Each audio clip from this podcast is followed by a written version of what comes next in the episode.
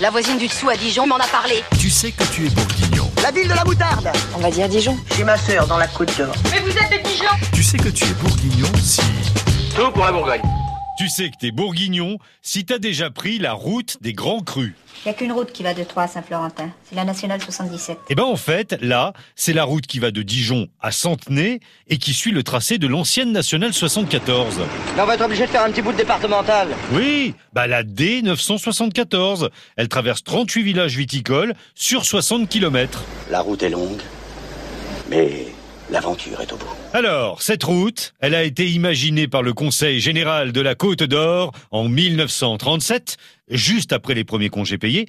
Le but, c'était de développer le tourisme et en même temps la vente de vin. Et maintenant, on dirait qu'on est devenu une agence de tourisme. C'est la naissance de ce qu'on appelle le no-tourisme. Je fuis les lieux touristiques. Comme tu veux, mais le concept, il a fait des petits depuis, en Alsace, dans le Bordelais par exemple. Tu voyages en roulotte, tu regardes le paysage, T'as le temps.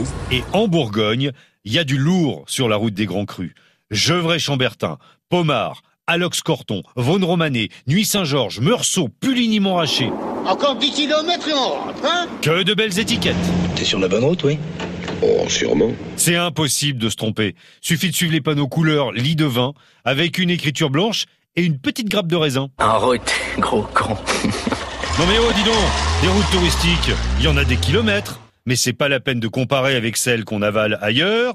C'est en Bourgogne qu'on a la meilleure. La route, là où l'on va, on n'a pas besoin de route.